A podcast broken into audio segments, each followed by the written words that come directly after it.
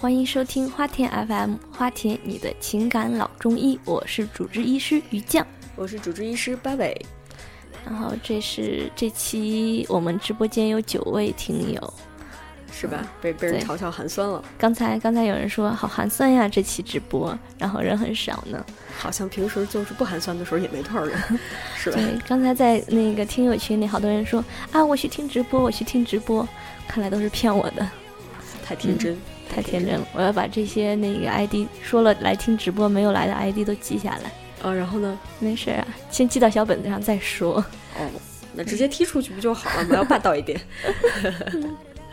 好吧？嗯，那个说说说，我们这期录播的时候放的话，应该是在五一期间了。对我们录的时候是现在应该是四月底，然后五一期间会把这期录播放出来。可能很多人在听这期录播的节目的时候，是在五一假期中吧？嗯，也可能是在五一之后，因为那天也是有朋友讲说，哎呀，那个听你们的这个这个节目好费我的流量啊。然后我当时特别想吐槽，你难道不知道有一种东西叫做畅听流量包吗？对，就是可以跟大家也是推销一下。现在我也在用，觉得就整个体验还是蛮好的。这个在虾米音乐上面。就和网易云音乐，还有等等等等这些播放器里面都会有，嗯就是你一个联通以及移动的那个增值服务，你每个月大概花一定的钱，是十块钱，嗯然后你就可以大概无限量的去去听，嗯，听歌、我以为看 MV 都可以。我以为正常情况下应该是在 WiFi 的环境把它缓冲好了，然后再随时听呢。你在路上吗，好吧，尽量尽量找 WiFi 的地方先把它下载下来好了。这就是省钱主播和对对对和糟钱主播两个两个人不同的 Q 对，Q B 主播的那个听听音乐的之路。啊好吧，好吧，嗯，那可以跟大家说一下啊，在五一期间听我们这期节目的呢，就是希望你们这个五一过得也开心吧。对，希望五一过得开心吧。然后放三天假呢，好歹它也是个假，虽然少，但它好歹也是个假。希望你们开心吧，因为我五一是要值班的，怪不得，瞬间觉得，哎，真是怪不得你说的时候都是咬着牙齿在说对咬牙切齿的这样来讲。哎，不过你这已经算好的呀，就是我一个朋友嘛，五一的时候本来是订了去尼泊尔，机票、酒店全都嗯订好了，然后甚至连那个电蚊拍都买好了。嗯，结果就前两天发生了那个尼泊尔加德满都那边儿八点一级大地震，然后现在他就很痛苦，对，特特别惨，然后就现在把机票、酒店都给取消了嘛。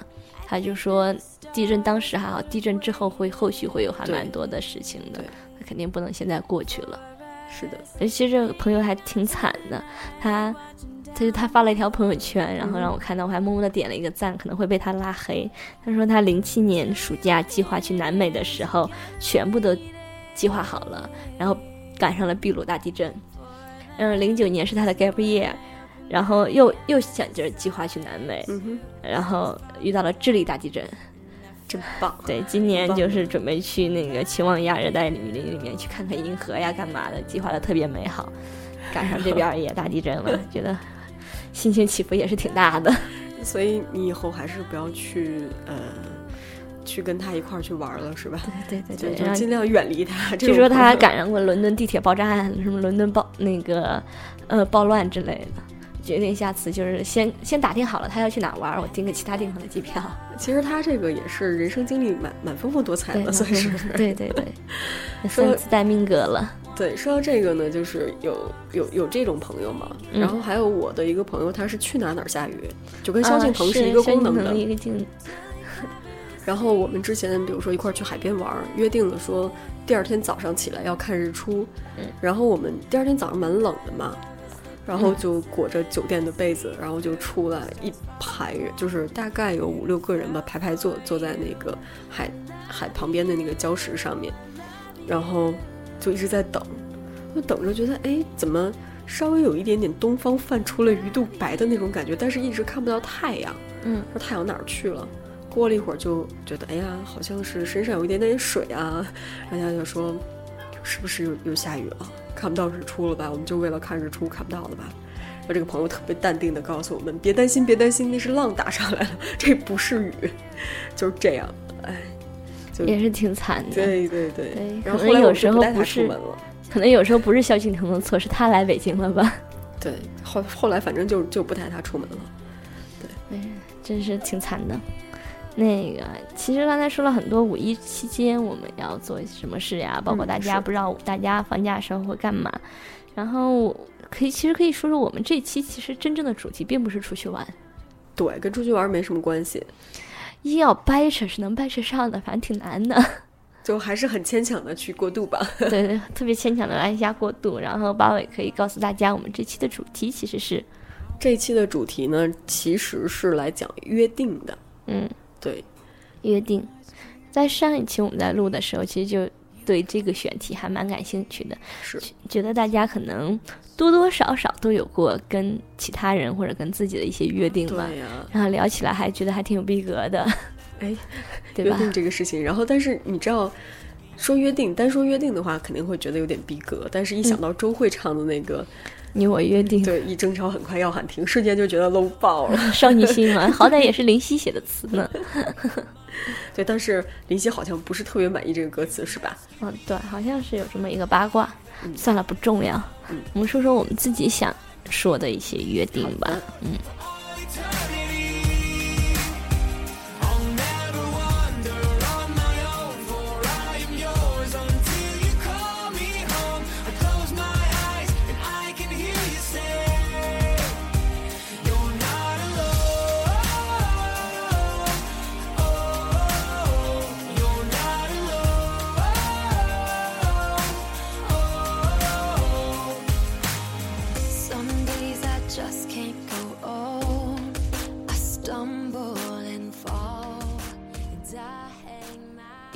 定的话，其实跟誓言其实也差不多吧。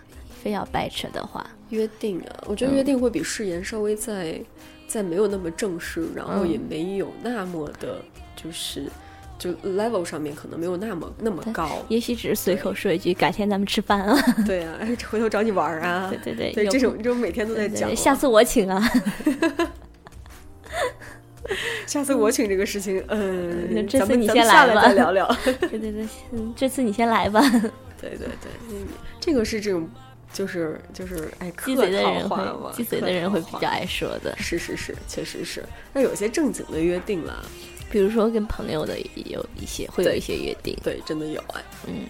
然后我就记得大概初中的时候吧，有一票还关系蛮好的朋友的，然后就该毕业了嘛，大家就挺感伤的，因为年轻嘛，又比较少女心多一点，然后大家说那十年以后我们还回到母校时候见面，然后吃个饭干嘛的，当时觉得哇塞，十年多遥远呢，这约定。到时候活不活着，这几个人还活不活着 都不知道。用东北话说，这约定肯定黄了吧？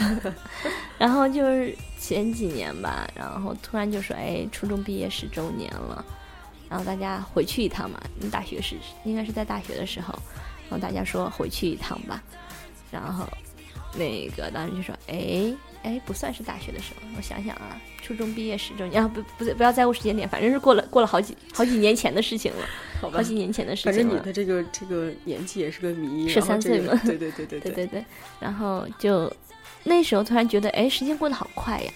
当时做这个约定的时候，觉得十年是一个非常漫长、非常遥不可及的一个时间点。嗯，然后突然间你就会发现，这个十年时间其实已经到了，已经过了。嗯、你要去履行这个约定了。所以真的去了，就大家真的一块儿去了。对，虽然人没有聚齐，但是至少这个这个回到母校这一事情还是有还是成立了的，没有一个人都没到。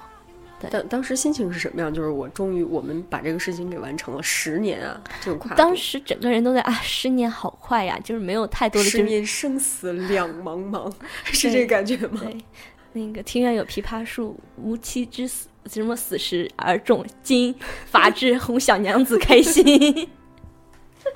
小娘子是什么鬼？之前看了一下那个接的嘛，金发之 以哄小娘子开心。嗯好好样的。没有啊，没有啊。当时主要就是说，哎，十年这个时间，当时觉得很遥不可及的时间，一眨眼其实就过了。当时主要的自己的心情的感怀都在这里，对约定倒是还好，嗯好吧，比较自私。好样的。嗯八尾有没有什么就是比如说自己跟朋友之间的一些小约定？呃，有一个除了下次我请啊，下次我请这种事儿，我真的真的都好好好的履行了哎，要澄清一下。那呃，跟朋友的约定呢是，其实一直有遗憾嘛，就是从大概大学的时候就有约定，然后一直到现在，大学毕业这么多年，这么多年也没有实现。对，就是一直跟朋友说两个人那个出去玩儿，嗯但是因为后来就是也工作也不在同一个城市，嗯那那个放假的时间也都对不不上，太一样。对，所以就一直没有就完成这个约定。到现在为止还还在讲说，哎呀，那个地方我们一定要留着，嗯，就就可以去别的地都不准先方，去。对对去别的地方玩可以，但是不要去那个地方。对，嗯，这种跟你有类似的那个经历。然后我在大学的时候跟一个好朋友约定了，说我们俩每年都要一起去一个地方。然后确实刚毕业的时候，我们是好好的履行这个约定的，大概去了一次。第二次的时候就发现两个人的时间对不上了，从那以后就一直一直的对不对上。但是我每次出去玩之前都会问他一句要不要去，我每次都是一副安利脸，一副怂恿脸，问他要不要去哪哪哪，然后他就表示哎自己的现在很忙，然后他要出去玩之前也会特别嘚瑟的告诉我走不走，我说我走不掉，哎就会有这种约定。呃就是工作以后，其实大家时间还挺难对在一起的。但是有一些，比如说我们我们除了其实会跟朋友去做约定，这种约定可能就是要看两个人说我们两个人是不是真的有时间，另外一个看是不是可以说走就走，然后 那种很有世界那么大，对，很有很有别人那么大，你想去看看什么的，对，是不是很有执行力？这个也看。我记得之前看过一个故事，是呃古代人的一个故事，就是说讲两个人的约定是多么多么重要。抱抓死那个吗？呃呃，两个人应该是约定在某一年的。什么一个月圆之夜，大概是要去一块儿，呃，赏月，然后吟诗、嗯，品酒嗯这种。看看月亮，看星星，谈人生，谈理想嗯。叫我小甜甜，可能是这种。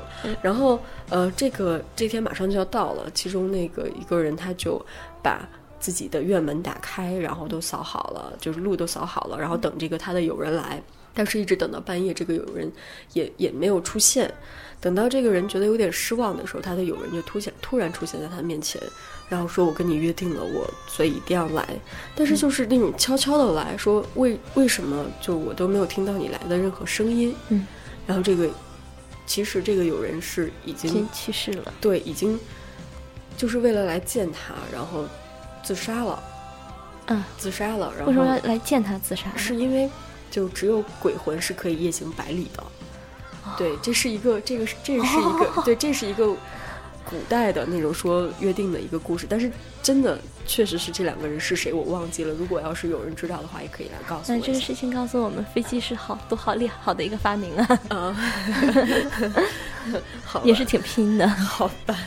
但是你你不觉得，其实有一些约定，就是呃，跟自己跟自己的约定，就会相对来讲，可能会比较容易去实现，因为你不需要去考虑别人的时间啊，对对对或者是什么。一种一更多的是自己跟自己较真儿吧，比如说自己跟自己说这个月一定要减五斤，然后去吃饭的时候可能会稍微想一想再吃。对，呃，这样对，其实这个是故事有一个还蛮好玩的故事想跟大家分享的，也不算好玩吧，是我自己的一个小故事吧。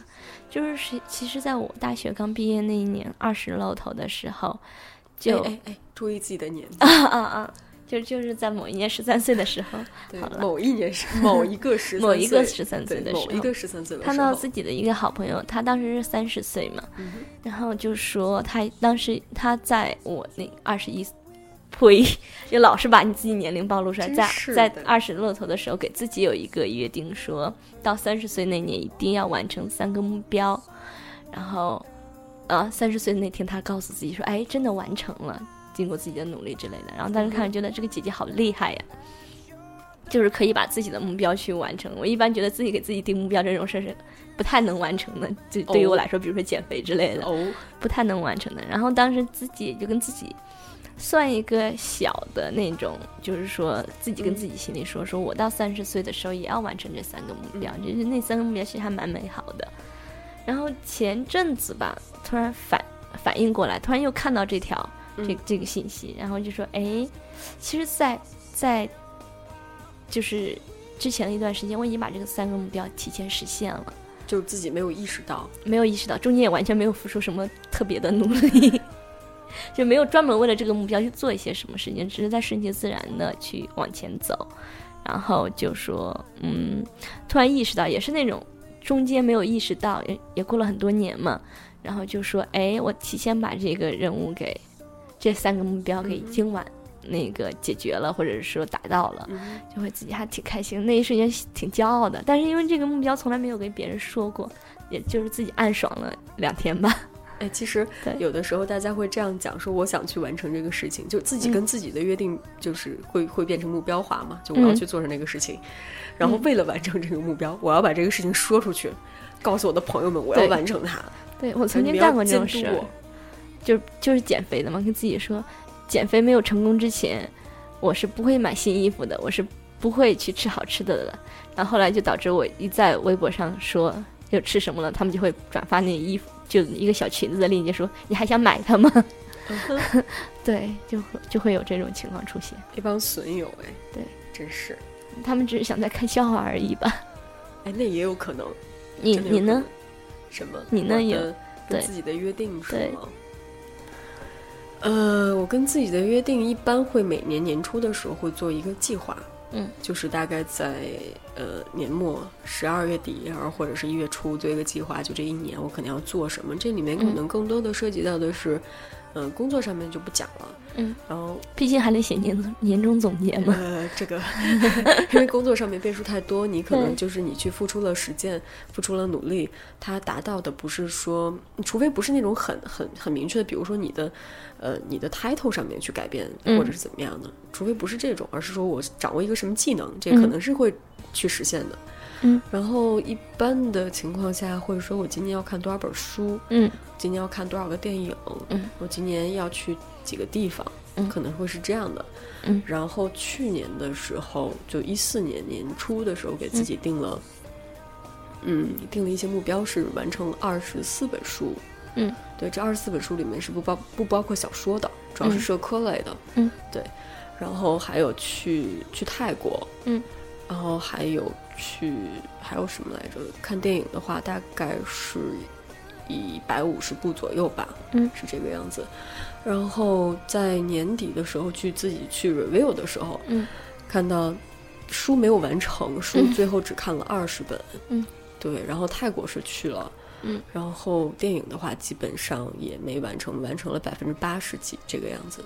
嗯，所以你自己在年初还是给自己有一个目标在的。对，然后然后这个目标就会告诉我说，哎呀，明年不能定这么高，基本上是这样的一个状况。嗯，就是还是比较有计划性的一个人，比较不像我，其实就是一个不太给自己压力的人，就很顺其自然。哎，我我我下周要出去玩了，然后大概就这样子，主要主要这样来，然后请假请下来就去，请请不下来就不是一个性去。情中人，特别性情中人，如果我定了目标，很可能就是老子就不就不就，不逆反心理还挺强的，对十三岁的少女。对，对只只要比较年轻嘛，青春期还没过，自己会跟自己逆反之类的。不知道你有没有看过一部电影叫做《盗钥匙的方法》？嗯，可以跟大家讲一讲。这个是呃，盗钥匙的方法呢，这个是一个日本的电影，嗯，它里面是有广末凉子、芥雅人，还有那个呃香川照之，嗯。对，这三个比较著名的演员演的，当然还有一些其他的配角。然后这里面就包括什么荒川凉凉啊 这种，然后这个里面就是说，其实主线是两个人换了身份，嗯。就是一个一个呃杀手，他是很有条理的一个人，他跟一个一事无成的演员换了身份，但是这里面有另外一个就是广末凉子演的那个女生，她是一个非常有条理的人，她决定在下个月，就是说他跟他的那个部下讲，说我下个月要结婚了，然后部下就说：“哎呀，真好，那那个对方是个什么样的人呢？”然后他说还没有定，然后他就觉得哎，怎么怎么会有这样的事情发生？实际上是因为他的爸爸嗯可能就病危了，要去世了，所以他希望在爸爸走之前能看到说自己已经结婚嫁人了，嗯对，就不让爸爸很很很很有遗憾的离开这个世界。嗯那么后来他跟姐姐还有妈妈去医院看爸爸的时候，然后也说，哦，我下个月结婚啊，怎么样怎么样的。嗯，所以从医院出来的时候呢，他姐姐就问说，你你这么短的时间内去哪儿找一个人去跟你结婚啊？嗯，然后他说了一句话，他说从小到大我决定的事情有没有完成过的吗？然后我当时觉得哇，气场满满，就是气场好厉害、呀。对，就这种感觉。然后结局也蛮好的哎，我觉嗯得结局真的真的蛮好的。对，就有有目标，并且自己很自信自己能够完成的对，然后最后这个结局也没有说他真的结婚了，不过嗯是跟里面就是香川照之演的那个那个大叔，嗯也是两个人应该是在一起了这样一个一个结局。所以我觉得啊，人有目标真的是真的好厉害呀、真的好厉害。对，像我这种都是随他吧，随他吧，随他爸，随他爸，随他爸还行，随他爸，随他爸。还是呢。Wait,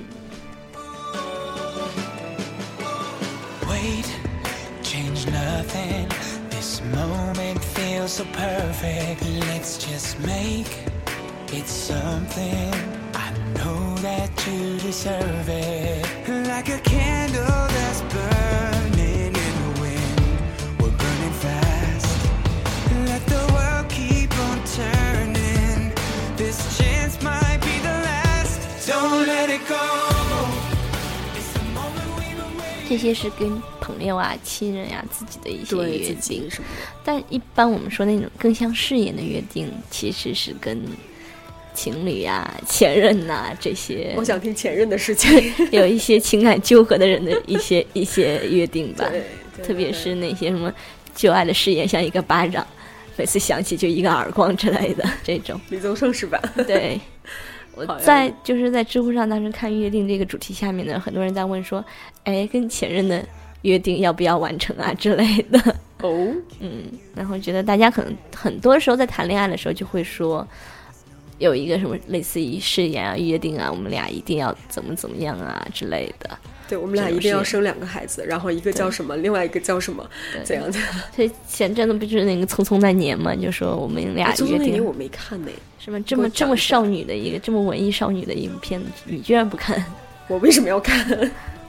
就是嗯更多的就是说，这部电影其实讲的就是一些就是他们从高中到大学到工作以后的一些情感嘛。嗯，一个同学结婚，大家回忆以前的事情，然后里面就是那个彭于晏的男主角跟倪妮的女主角俩人在谈恋爱的时候有一些约定，比如说刚在一起的时候会说我们俩以后会结婚，嗯会一起晒床单。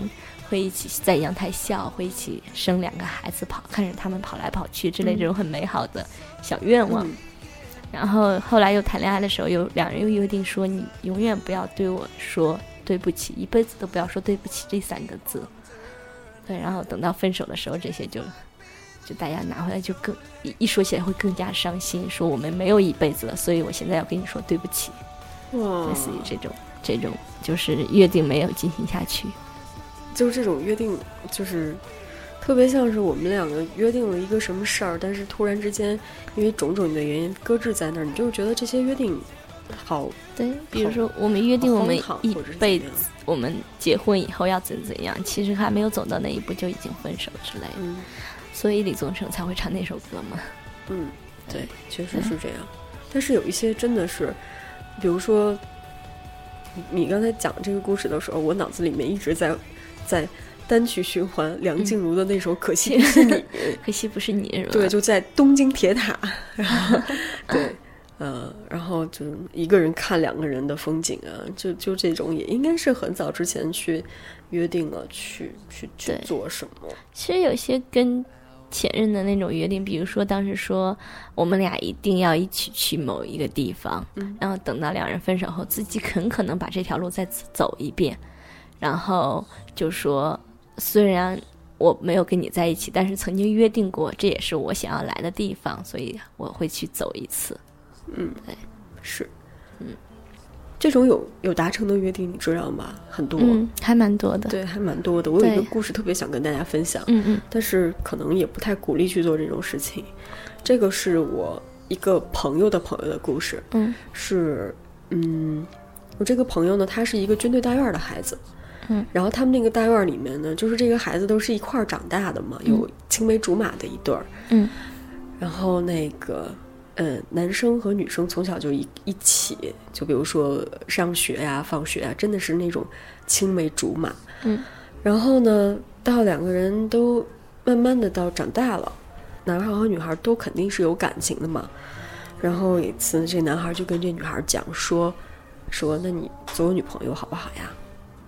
然后这个女孩是一种非常玩笑的、打趣的去讲说，那你再长高五公分，我就我就跟你好呀，就这种。因为这个男生可能就一米七，女孩也一米七。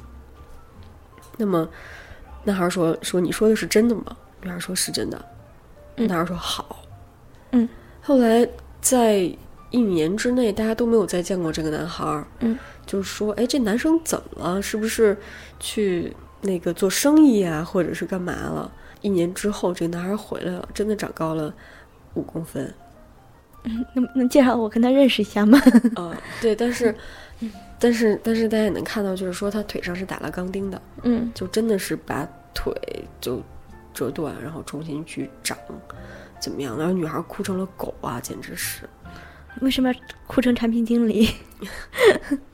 本来这是一个很悲伤、很很对对对对，很美好、很美很文艺美好的故故事，你怎么变成突然变成了产品经理？这，对不起，对哎不，起，对不起。那个，不过我觉得这男生真的是，就是说，他为为了完成一个所谓的约定吧，还对，其实付出了还蛮多的，也看得出来他对这个女生的感情是很深的，是的，可能是个摩羯座吧，嗯。可能吧。这个你黑完产品经理又要来黑摩羯座，你觉得这事儿真的好吗？不是特别好，对不起。好吧，嗯，然后不过我觉得啊这种这种约定其实是算完成的，还挺美好的。还有很多就是我们在上一期节目的时候说的，说呃有一种那种，如果我三十岁的时候我为娶你哎为嫁，我们就在一起。其实现实哎生活中有很多这样子的例子存在。是的呢不知。道大家都很喜欢说这种话，搞得好像三十岁的时候自己就能嫁出去一样。对，我记得那个八尾是有一个朋友是有这样的故事的，对吧？嗯，是，嗯，你可以给大家讲一讲，就是这个，这个真的是我也说过这事儿，嗯是吗？对，好，像好羞耻的样子呢。嗯我觉得年轻的时候，大家应该都都说过吧。嗯然后就是说，呃，到三十岁还没结婚就在一起。然后有有跟你约定说，我到三十五岁还没结婚，我也跟你在一起。没有这种事，我记得就是当时有一个朋友说，啊、他跟一个女生说，哎，三十岁没有结婚，我们俩就在一起。嗯然后过了一段时间，他跟一个朋友出去玩，然后说，哎，我们好合得来呀。如果三十五岁没有结婚，我们在一起。然后他这个女生就说，你不是三十岁没有结婚就跟那谁在一起吗？嗯这这种约定还是不要随便下的好。难不成三十五岁再重新再结一次吗？你下次结婚我一定来。对，下次结婚我一定来。我我也是有一个朋友，他很好玩，是我一直不太明白他这个心理，我还挺想让大家帮我分析一下的。是我一个好朋友，他喜欢一个女生，大概喜欢了，就从初中开始喜欢了很多年了。然后他也跟这个女生约定说，到三十岁的时候，我们没有结婚的话就在一起。然后在二十九岁这一年，他突然找了女朋友，我就问他，我说：“哎，你不是跟那谁约定好了吗？”他说：“我突然想了一下，我就这样默默的喜欢他好了，但是这个约定我不想继续下去了。”我一直说：“哎，你这个人好不靠谱啊！”这种约定，你看过一个故事是公主和士兵的故事吗？嗯，你应该知道吧？我觉得很多人都知道，就是九十九对对你在我的窗下站一百天，那我就就跟你做朋友。然后赤云站了九十九天之后就，第一百天的时候就就没有来。就可能大家会觉得说，我是不是真的等到了三十岁，你是不是真的会跟我在一起？更多的时候可能是一些戏言吧，好朋友之间的所谓的小约定。真的有那种两人本来就有意思，不用再等很多年以后两个人再单身再在一起，我是这么觉得的。那就是可可能是在这个过程之中，在骑驴找马，可能看看有没有更好的。对对对，对，也不是没可能。这种心理就不太清楚了呢。不过大家都会，因为也是受，所以我们这一代就是受很多什么言情小说呀、童话故事的这种荼毒，就是说经常会觉得这种约定还挺美好的，就会去许下来。哎，你觉得这种约定怎么样？不太理解。我要是对我要是三十岁还没找到好的话，我就跟你在一起，那我不如现在就跟你在一起了，干嘛中间这几年还在找，找不到才去选择一个备选的吗？人家不是备选了，那你现在就在一起，耽误这几年时间，多多可惜呀！少在一起好几年呢。呃，这个这个是不一样的呢，因为你一开始没想跟这个人在一起，但是等到三十岁或者是三十五或者是四十的时候，你迫于家庭和社会的压力，想说，妈哎呀，呀老娘真的要找一个人，就是来跟我分担这种压力，那怎么办呢？找一个还可以的人，就大家搭伙过日子吧。搭伙过日子是吧？还能咋地？凑合凑合过吧。对，还能咋地呢？人家还是凑合嘛，你太可怕了。不过这种约定我也听过，还蛮美好的了。就是说，其实，在就是还两人还做朋友的时候，有男生就说，我跟我以后我如果谈恋爱了，我要跟我的女朋友做哪些哪些事情。然后当时女生就觉得，啊，这这些约定好美好呀！如果我是那个女主角多好呀！然后很多年以后，这两人真的在一起了。然后而且男生真的把当初他说过的那些。约定要做的事情，真的带这个女生一件一件的去完成了。在完成的过程中，就觉得这件事情是其实是非常美好的。他当时在说的时候，也没有说一定要是这个女主角是主，这个女生是主角，就是有过说我到时候一定要带那个人去做这件事情。然后没想到很多年就是正在聊天，两个人一起去做的这件事。嗯比较不错的。对，这这种这种约定还是挺美好的。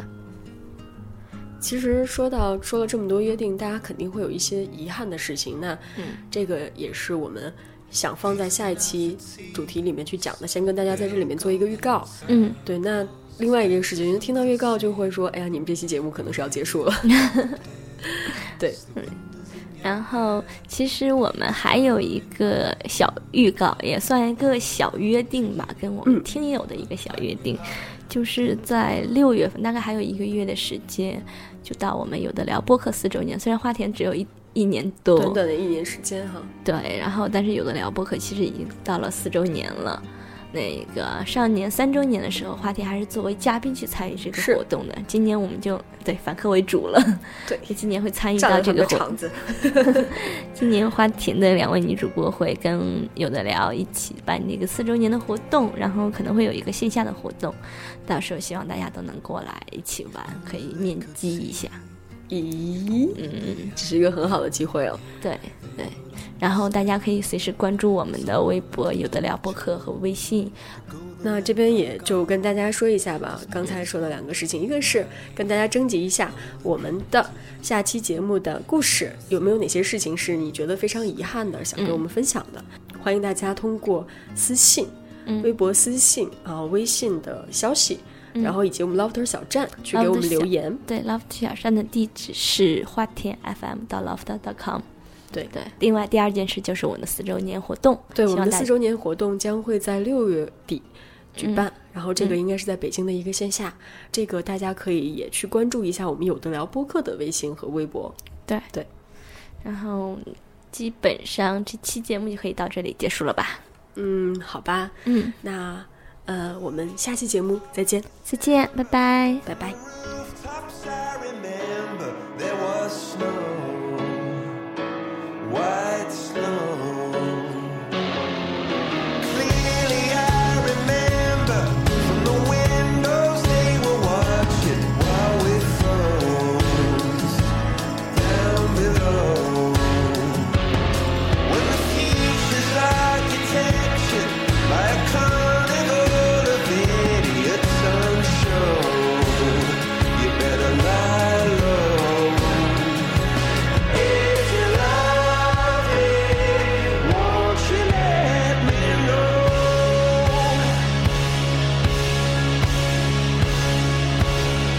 The light.